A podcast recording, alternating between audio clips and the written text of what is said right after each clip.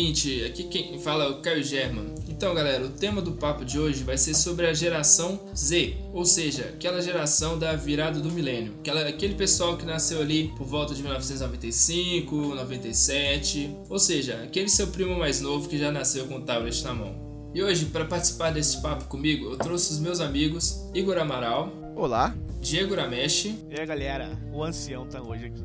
E o Divo das Humanas, Queiroz. E aí, pessoal? E é isso aí então. Vamos lá começar? Então vamos começar pela definição sociológica do que, que é a geração Z. Para isso eu vou pedir para o meu amigo Igor dizer para a gente qual que é a definição, Igor, da geração Z. Tudo bem, Caio. A definição da geração Z é aquela geração que já nasceu ali na década de 90 até mais ou menos 2000, mas é, há um, não há um consenso sobre isso. Elas já nasceram com a internet, com tecnologia já em ascensão e a vida deles ela foi mais online do que offline, até um conceito novo para a época. É isso aí, Igor. Isso é aquela famosa geração multitasking, né? Aquela geração que, diferente de todas as gerações anteriores, é aquela que já nasceu sabendo e conseguindo fazer perfeitamente várias coisas ao mesmo tempo. Você pode me dar alguns exemplos, que de coisas que eles conseguem fazer ao mesmo tempo que talvez nós não conseguiríamos? Eu acho que esse negócio de multitasking, né, até a definição, o pessoal não entra em consenso, porque realmente é muito controverso isso, porque varia bastante.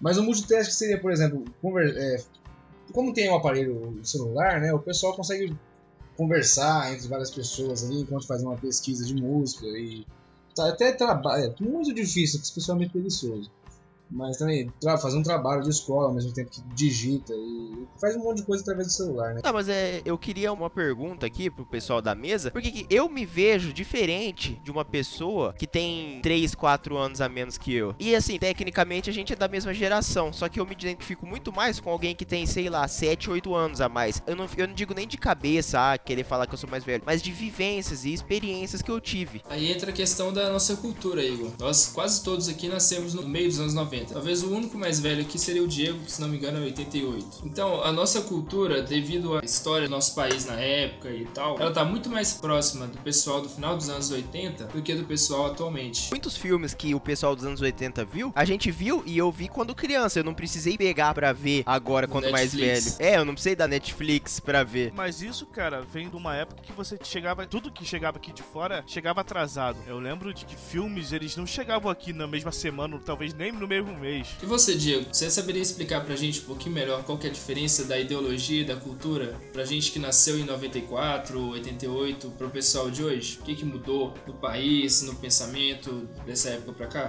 Cara, o que mudou muito foi o cenário político, né? Porque eu lembro que eu, eu vi, eu usei o cruzado, cruzeiro, não lembro agora. O contexto político era diferente, a inflação lá no alto. Se bem que hoje em dia não tá muito diferente, né? Porque eu, particularmente, eu acredito que as pessoas que nasceram depois do ano 2000, elas estão em uma outra geração geração. Porque para nós, a gente ainda tá numa época que o país, não só o Brasil, mas o mundo de uma forma geral ainda tava terminando a ideologia do século XX, né? Tava, é, tava meio que é, tava uma ressaca ainda de, de Guerra Fria.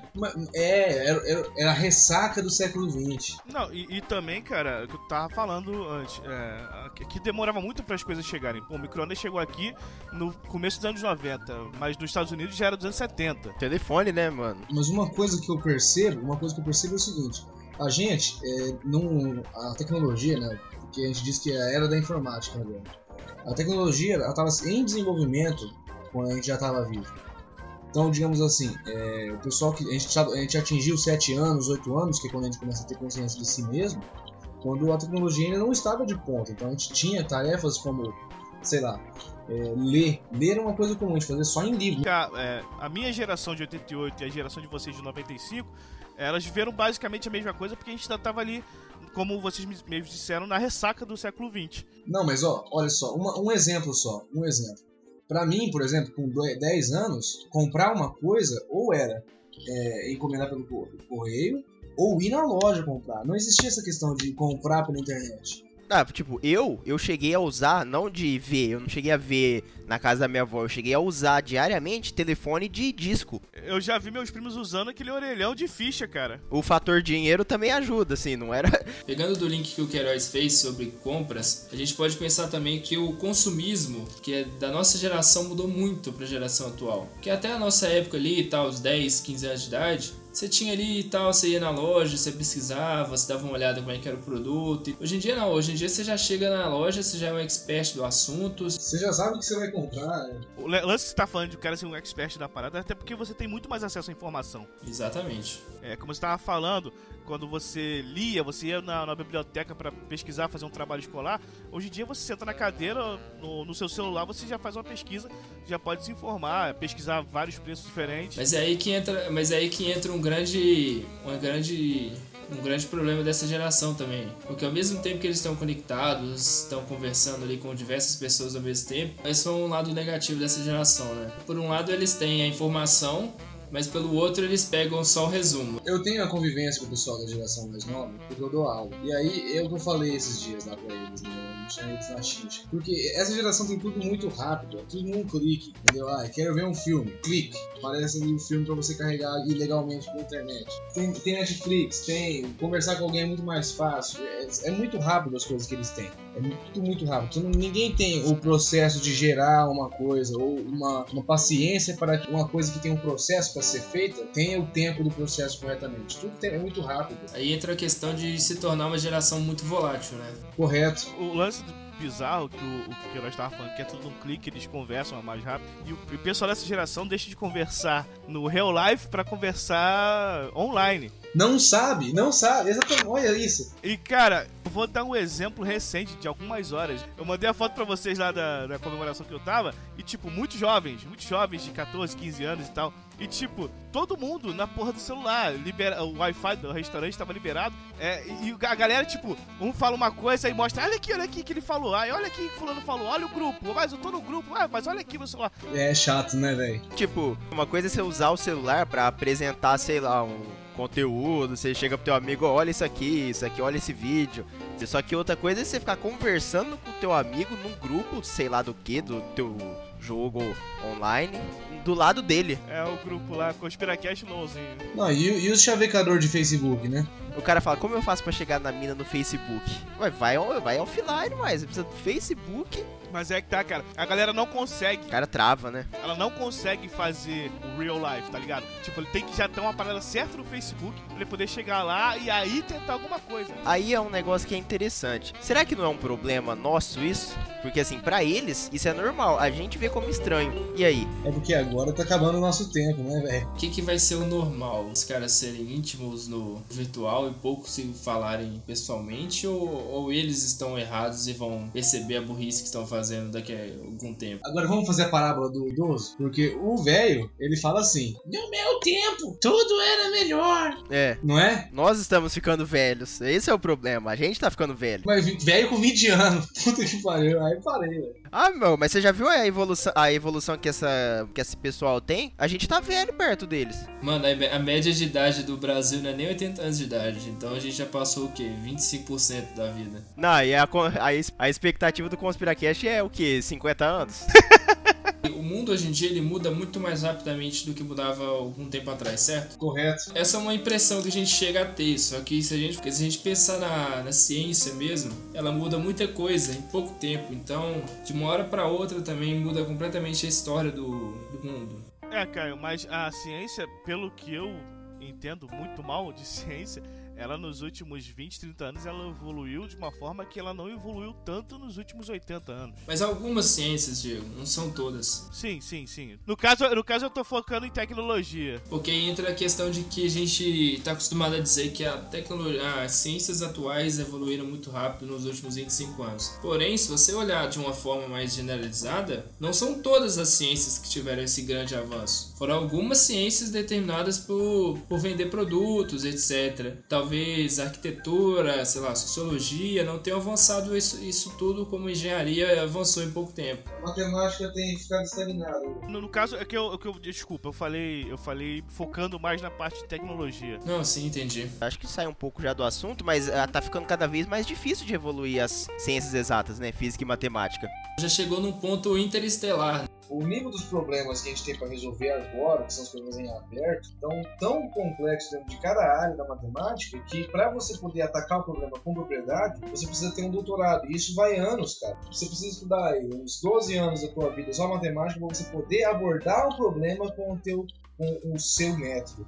Não, que nem, o, que nem uma coisa é o o cara provar que a gravidade existe, porque a maçã, mas, mas a outra coisa é ele falar que o buraco negro do outro lado de saída dele tem um buraco branco e aí você só sai em um no outro, só é, são coisas completamente diferentes, então vai ficando mais difícil para avançar. Mas aí entra uma questão também, galera, que as ciências que a gente acostumou a ver subindo num nível extremamente rápido, elas já não estão tendo esse nível de desenvolvimento tão rápido assim. Nós aqui que nascemos nos anos 80, começo dos 90, a gente viu o computador, celular e etc. mudar de, de tecnologia, assim, dobrar a qualidade do produto em dois anos, três anos. Assim, o celular, hoje em dia a gente já tem isso muito mais desacelerado. É. Se você olhar um notebook, um celular, etc., ele, um celular LG hoje, por exemplo, ele é extremamente parecido com o mesmo modelo dele de dois anos atrás. Então essas tecnologias aí também já estão num ritmo diferente, que pode ser o que significa uma mudança também para essas, não só para essa geração que nasceu nessa época, mas para as outras também.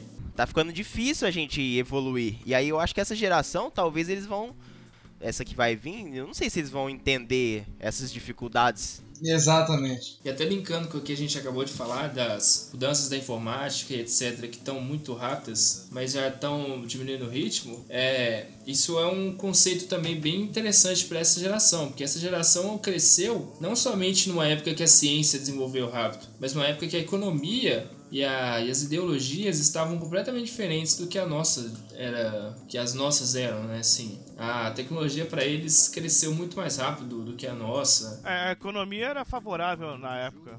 Essa galera da geração Z ela elas conseguiram os seus gadgets vamos dizer assim quando a economia no Brasil ela já estava meio que tranquila Antes da crise de 2008, né? Não só no Brasil, né, Diego? No mundo inteiro, assim. Pós-União Soviética, de uma forma geral, o bloco capitalista, né, que depois virou quase o mundo inteiro, ele estava em uma situação muito boa. Principalmente se a gente pensar na América Latina, que passou, sei lá, 20, 30 anos quase inteira As gerações estão cada vez mais rápidas, né? Menos trabalho de tempo.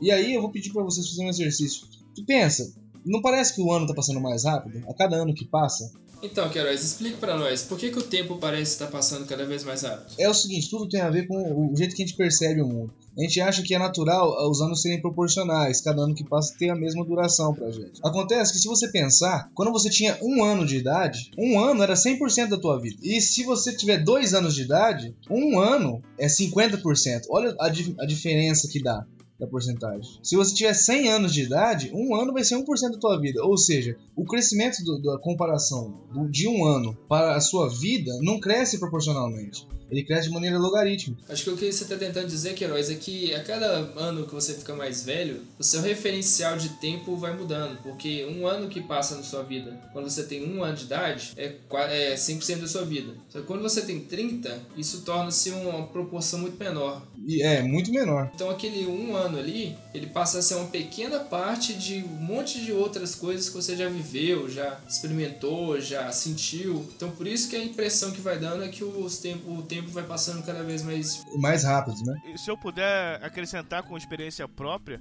é, talvez é, pelo fato de você também ficar mais velho e começar a trabalhar, a ter outras responsabilidades e não só estudar, você parece que não aproveita tanto tempo quanto você aproveitava anos atrás. E, e, o tempo que você aproveita já é uma porcentagem bem pequena da sua vida. Bem pequena, exato. É um paralelo que eu, que eu pensei aqui agora. Então agora vamos falar um pouquinho sobre como que é a relação dessa geração com o trabalho e com os meios de produção, com as regras.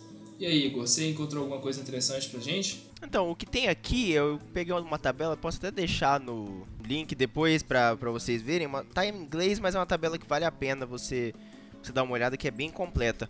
Então, o que eles dizem aqui, eu queria comparar a geração X, que no caso seriam nossos pais, com os millennials, né, que são, somos nós. Então, o que diz aqui, uma comparação de a relação de trabalho, como que a geração X enxerga o trabalho e como que a gente enxerga o trabalho. A geração X, vocês devem saber pelos pais de vocês, eles têm, eles são muito mais quadrados, então eles trabalham 8 horas por dia, eles vão, sei lá, de segunda a sexta, é, é, sabe, uma hora de almoço, um, geralmente trabalha de dia. Eles têm uma relação um pouco mais estreita com o trabalho, né? Eles dão uma importância um pouco maior para organização que eles estão, para o meio que eles estão, não tanto assim para para as próprias metas, né? Então eles tendem a ficar mais tempo no mesmo emprego, é, objetivar mais o grupo. Agora, os millennials, que é a geração empreendedora, né? Tem todo mundo da startup, é tudo diferente. Muitas empresas que dos seus aplicativos aí são, são startups. Então, assim, é muito mais diferente. Você tem horários de trabalho dos mais variados. Você tem uma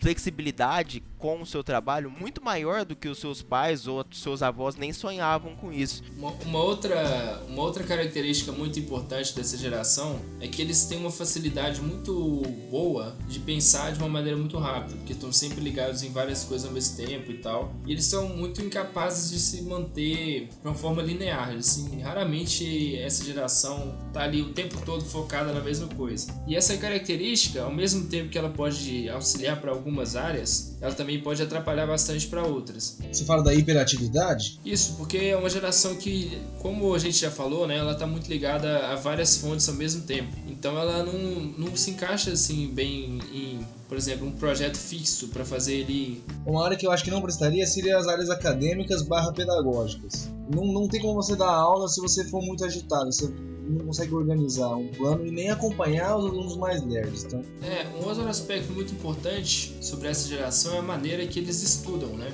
Como que eles buscam conhecimento, como que eles lidam com, com as tarefas, como que eles realizam as atividades, não só acadêmicas, mas também profissionais. Alguém poderia me dizer como que é essa relação deles com o estudo, qual a importância que eles dão? É isso que eu ia falar, cara. Me preocupa muito essa geração que não corre atrás das coisas, tá? Tipo, tem gente que vai querer estudar, vai correr atrás. Vai ter gente que vai estudar, vai correr atrás, mas vai ter muita gente que poderia estar tá fazendo outras coisas que vão estar tá com a cara na tela. É, que, que nem, por exemplo, eu, eu nunca fui o aluno que mais tirou nota na sala. Eu, eu era, minhas notas eram bem baixas, em parte porque eu era vagabundo. Eu ficava assim, tipo, o dia inteiro vendo vlogs, assim. Eu, eu gostava de estudar as minhas coisas. Eu fui buscar conhecimento de uma forma alternativa. Mas aí, Igor, você puxou um assunto muito interessante, que é como que os profissionais das gerações anteriores vão lidar com essa geração nova. Porque é uma geração que funciona de uma maneira ideológica completamente diferente da antiga. Então a gente pode pensar, por exemplo, como que os professores estão lidando para trabalhar com essas pessoas. Eu acho que melhor do que ninguém aqui nesse grupo é o Queiroz. E aí, Queiroz, como é que vocês estão lidando com essa nova geração? A gente se adapta, viu? A gente se adapta, porque é, a gente estudou, nós todos aqui, a gente estudou no método tradicional da aula. Né? lousa e discurso. E com o passar dos anos e desenvolvendo esse método, conforme o passar dos anos e com o desenvolvimento de algumas doenças que eu acho assim, que eu posso dizer que são doenças modernas, déficit de atenção, TDAH, é, THC, dislexia, descalculia, o pessoal não tinha que lidar no método tradicional, então a gente adapta bastante coisa. E outra, a ferramenta do celular, a gente tenta integrar ela durante os exercícios de sala de aula e tal. Não, porque se você for pensar, o cara tem um celular ali, ele tem o mundo de conhecimento na mão dele. Mas, cara, eu vou te falar um negócio: é que a galera que vai ver vídeo no YouTube sobre determinada coisa acha que ali é a verdade universal. Assim como posts no Facebook. O Diego falou o seguinte: do, das notícias faltam acreditando em tudo. É porque tá acostumado a ter as coisas muito rápido. Então não tem o processo de verificação de fonte ou de, de saber um contexto atual. A questão, na verdade, é você não busca informação. Você vai clicar naquele link, vai ver aquele site e não vai procurar saber se aquilo é real. Você não vai, vai jogar no Google. É muito bizarro, porque a galera não procura se informar. Ela vê aquilo na timeline dela, acha como verdade absoluta. É, não, é, e tem a grande quantidade de pessoas imbecis e não é só da geração Z, não. É de qualquer geração. Grande quantidade de pessoas imbecis que vão lá e compartilham a notícia do sensacionalista achando que é verdade. Então, galera, a gente vai ler aqui rapidinho alguns comentários dos, dos ouvintes que mandaram pra gente aqui no site. Alguém gostaria de ler o primeiro comentário aqui que a gente teve, recebeu? Comentário do Mega Mendigo. Fala galera do Conspiracast. Esse assunto sobre drogas, as listas e as listas, dá bastante pano pra manga. Quando eu vi vocês falando sobre a questão das propagandas de cerveja, me lembrei que no final dos anos 90 barra começo dos 2000 tinha um amontoado delas, e os temas eram revezados entre as animações engraçadinhas com animaizinhos que perduram... Não, peraí. Com animaizinhos e as que perduram até hoje com mulheres. Muito entre colchetes atraentes e entre parentes que atualmente são só um pouquinho mais a menos abordados. Muito obrigado, Mega Mendigo, pelo seu e-mail. Muito bom o seu nick. Vou usar nos joguinhos online depois. É, e é, é algo igual que eu tinha falado no episódio mesmo, né? Uma questão muito complicada também sobre as drogas que por um lado a gente tem umas que são discriminadas e tal, e por outro lado a gente tem aquelas que dão muito dinheiro e pagam muitos impostos e a gente aceita elas socialmente. Mas é isso aí, muito obrigado. Continue ouvindo o Conspiracast, continue ouvindo esse podcast aqui também. Vamos agora para o próximo comentário que é do João Paulo Vilela. Nunca comentei por aqui, mas tem primeira vez para tudo, não é? É isso aí, João. Ainda bem que você veio comentar com a gente, a gente trocar uma ideia. Essa última leva de podcasts foi muito legal. Gosto desses temas capiróticos, ó, estilo Gabrix. e conheci o trabalho de vocês porque alguém postou um link do podcast no grupo do Face do Mundo Freak. Estou fazendo maratona dos episódios, pretendo ouvir todos ainda este mês. Muito obrigado, João, por, por ouvir a gente aí. Espero que você goste de fazer a sua maratona. Mande mais e-mails pra gente comentando o que você achou dos episódios, dando sugestões, pautas, etc. João, eu quero saber se você conseguiu ouvir tudo, velho. Se você curtiu a gente, fala aí, João. É, então, João, mande mais e-mails, conte pra gente como que foi a maratona, se você gostou, se tem alguma crítica, alguma sugestão. É, e agora a gente vai falar um pouquinho sobre qual que é a ideologia, as tradições, é, como que eles lidam com minorias. Um pouquinho, a gente vai falar um pouquinho sobre isso da geração do século 21.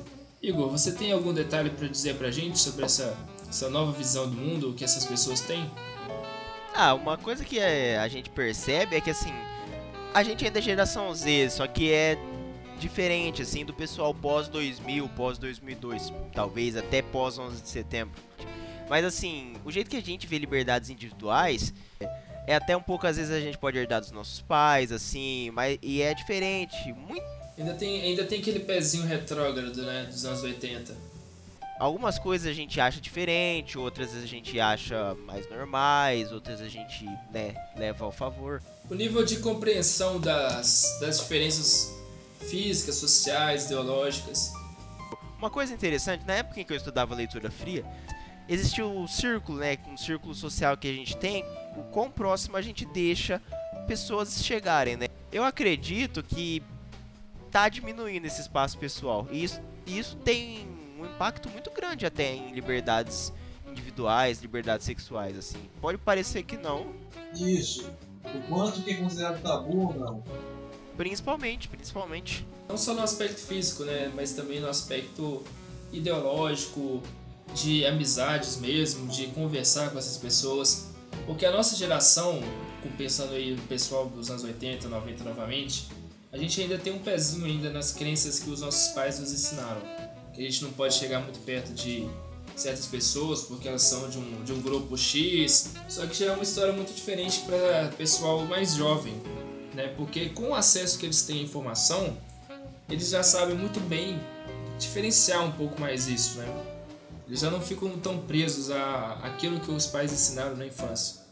Vai depender muito da pessoa, porque ela vai ter os seus próprios conceitos baseado no que a internet está dizendo, que é uma coisa que a gente falou lá atrás do, do cara ver o, ver o post e não busca mais a fundo.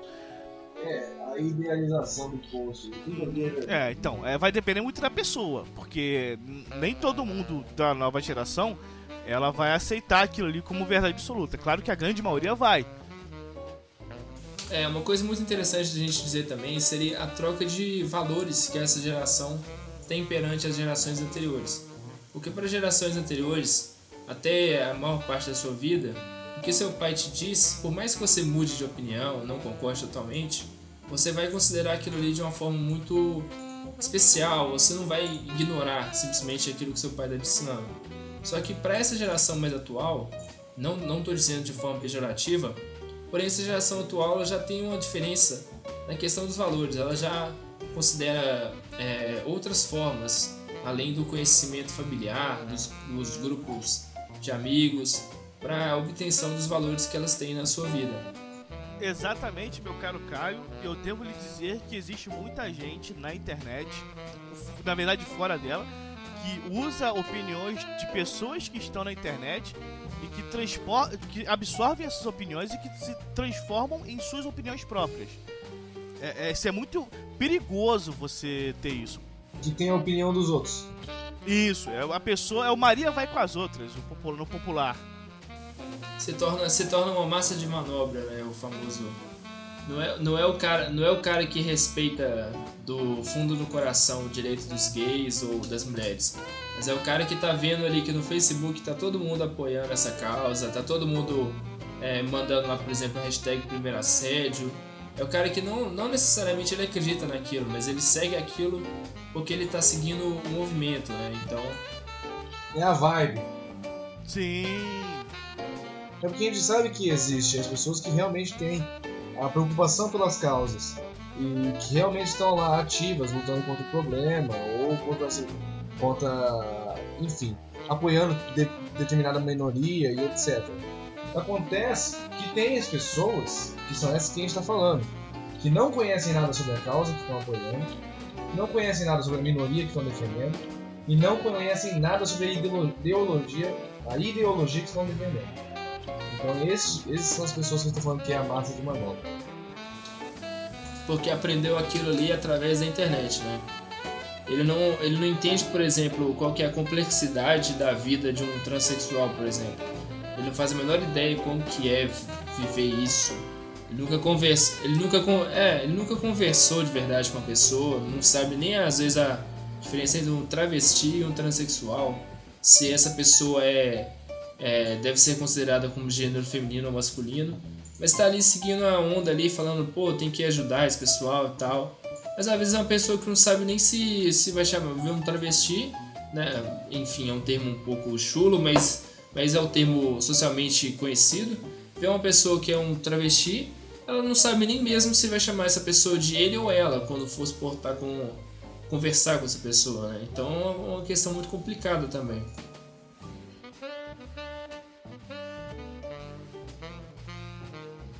Não, eu ia falar que assim, que nem com esse pessoal da internet, quando você tá muito focado neles, você começa a replicar a opinião deles. Quando é opinião de filme, assim, você quer pagar de inteligente pros seus amigos, aí você acha que os seus amigos não vão ver o vídeo também, aí você fala, aí, só que aí você paga de mané porque eles também viram. É uma coisa assim, né? Você falar de filme não, importa muito na vida, mas você começar a replicar opiniões políticas, opiniões mais sérias, assim, até, até mesmo de filmes, ô Igor. Se, se hoje em dia você vê mais do que tirações anteriores, a pessoa seguindo a opinião ali de um grupo. Então você tem ali o seu ídolo na internet, um site, um blog, um vlogger, etc. Que falou que, por exemplo, o filme do Quarteto Fantástico Novo é uma porcaria. Em vez de você ir lá, botar uma fé e tal, ah, eu gosto do, desses personagens porque eu gosto de quadrinhos, etc. Foi o primeiro grupo da, dessa editora e tal eu vou lá assistir para ver o que, que é. Não, o cara simplesmente, ah, foda-se esse negócio, eu vou. Não vou assistir, depois quando estiver passando na televisão ou tiver no Netflix eu assisto, saca?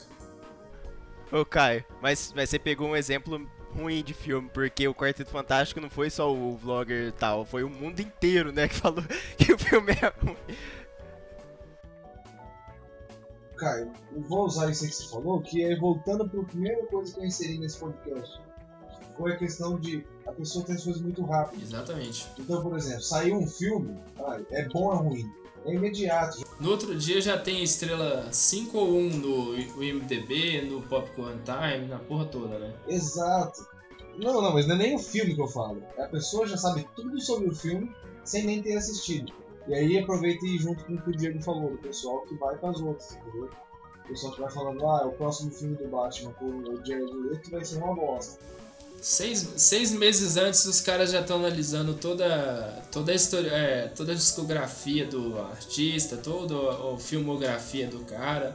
Aí pega a partir disso e fala, ah, esse ator aqui é uma, muito ruim, porque ele é um ator, sei lá, de comédia besterol, mas ele não vai ser capaz de fazer um drama bom, entendeu?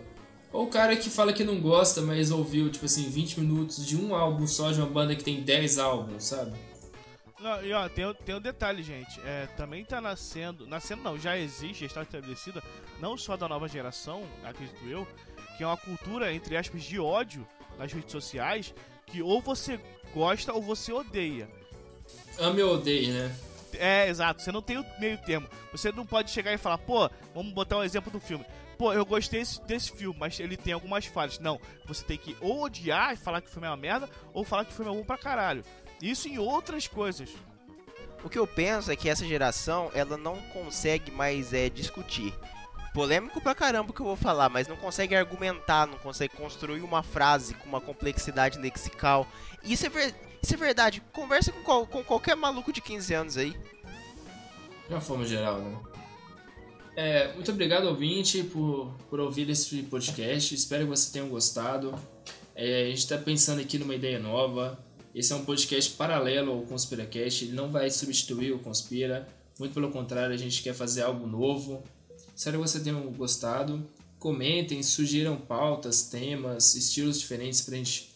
E aqui é o Caio Germa dando um tchau para vocês. Espero vocês no próximo episódio. Então, tchau aí, pessoal. Obrigado por comparecerem a esta reunião.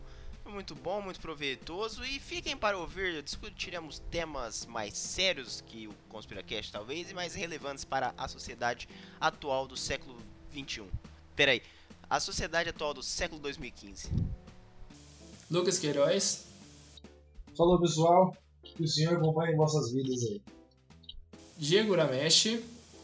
Valeu, galera. Um beijo na mula de cada um de vocês e até a próxima. Então é isso aí, galera. Beijo para vocês. Nos vemos no próximo episódio. Falou!